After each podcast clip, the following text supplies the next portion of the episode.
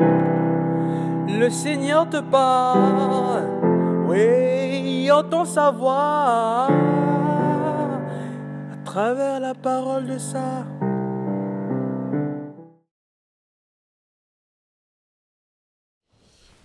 Bien-aimés dans le Christ, notre vision de Dieu, bouc émissaire, ne diffère pas énormément de la vision des contemporains du Christ de Dieu, c'est-à-dire d'un Messie politique.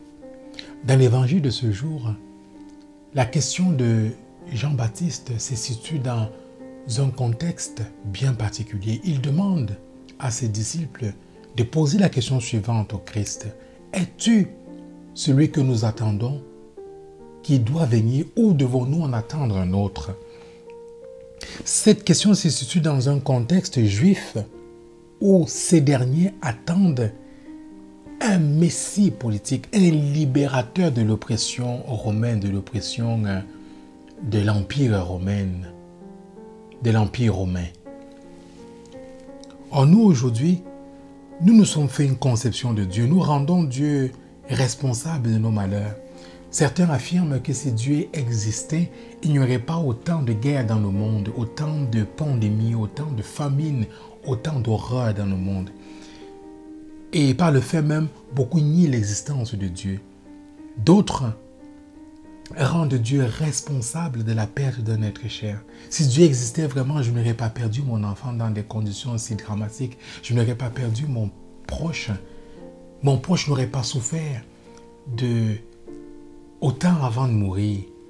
Oui, bien aimé dans le Christ, dans l'évangile de ce jour, le Christ répond aux disciples de Jean-Baptiste, allez lui dire ce que vous voyez, ce que vous entendez. Les aveugles voient, les lépreux sont purifiés, les boiteux marchent.